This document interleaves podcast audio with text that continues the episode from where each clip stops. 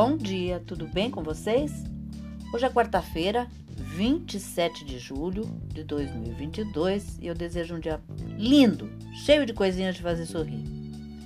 A sugestão para hoje é uma massa de pa pastel assado com guaraná. Quer dizer, ah, o guaraná vai na massa, tá bom?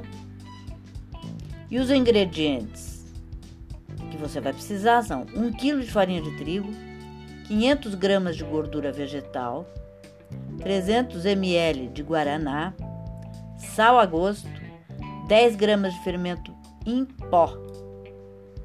O modo de fazer: primeiramente, misture todos os ingredientes secos, abra uma cova e acrescente a gordura e aos poucos o guaraná.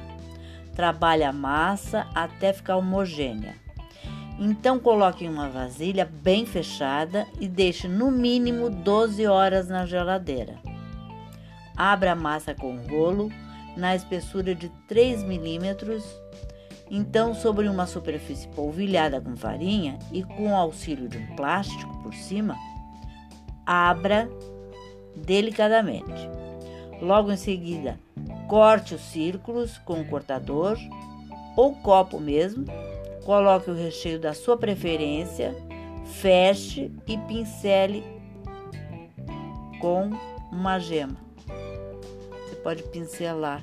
Você fecha o pastel, aí você pincela com uma gema. Aí você coloca os pastéis em tabuleiros, untados e polvilhados.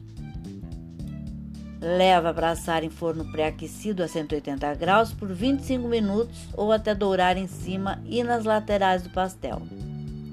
A sugestão de recheio pode ser frango, carne, ricota, ricota com espinafre, é, queijo com presunto picadinho, tá? Vai até o critério fazer o recheio que você quiser e com o que você tiver à disposição na sua dispensa ou geladeira, tá bom?